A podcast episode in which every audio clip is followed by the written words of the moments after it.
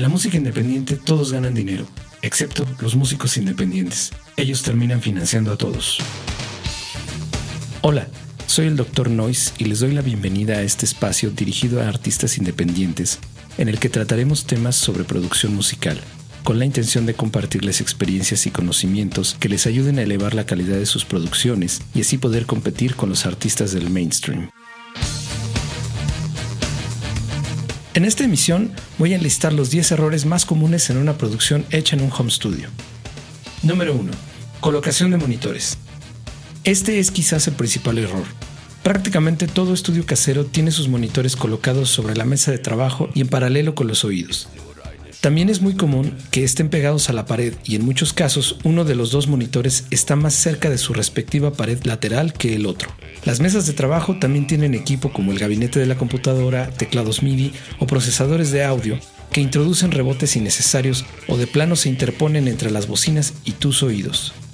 Por último, los monitores colocados en mesas rara vez quedan al nivel de los oídos.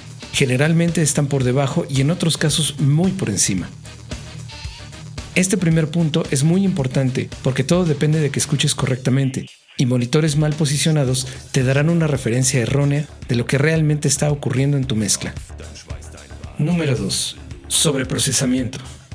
La era digital ha traído muchos beneficios y posibilidades que en los tiempos analógicos eran impensables, pero muchas veces los recursos ilimitados se vuelven en nuestra contra y la posibilidad de usar múltiples instancias de un plugin han derivado en un sobreprocesamiento de cada pista, pues en la mayoría de los casos, un channel strip con ecualizador y compresor es más que suficiente para procesar un instrumento bien ejecutado y bien grabado. En cambio, vemos mezclas con hasta 10 plugins en un solo track, o bien que intentan arreglar una mala interpretación o una mala grabación sobreprocesando el track. Número 3. Demasiados graves. El exceso de graves es un problema muy común en las mezclas de estudios caseros, pues generalmente estos carecen de un tratamiento acústico básico y están plagados de superficies reflejantes, lo que resulta en una respuesta desigual en todo el espectro. Esto puede exagerar ciertas notas y dejar otras prácticamente inaudibles. En las frecuencias altas se forman filtros de peine, pero en los graves, estas exageraciones o cancelaciones son muy notorias, lo que lleva a sobrecompensar las cancelaciones y a reducir lo que suena exagerado. El problema es que en la realidad, los aumentos o pérdidas no ocurren en la señal de tu mezcla, únicamente en tu monitoreo, por lo que estarás alterando tu mezcla innecesariamente. Número 4. Agudos descontrolados. El balance en frecuencias altas son un componente difícil de identificar en los monitores de un estudio casero, lo cual a menudo resulta en sibilancia. Por esto, es muy importante reducir las S en la voz y los platillos de la batería, pues quedan en el mismo rango de frecuencias. La guitarra es otro instrumento que sufre mucho de este problema. Aunque no tiene sibilancia, las frecuencias altas tienden a resultar demasiado presentes.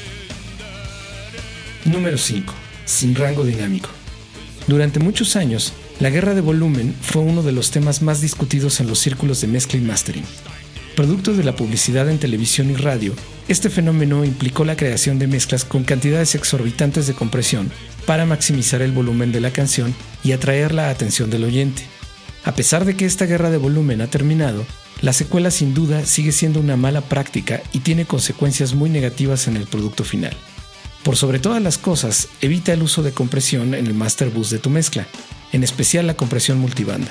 En el mastering contamos con compresores especializados de muy alta gama, y si tu mezcla viene comprimida ya no podremos usarlos. Para esto, puedes mirar el video sobre calibración de volumen en mi canal de YouTube. Se nos ha terminado el tiempo de este segmento. No se pierdan la segunda parte de esta lista en la próxima emisión de Long Time Ago. No olvides enviar tus preguntas a noisemastering.gmail.com para responderlas en este espacio. Hasta pronto.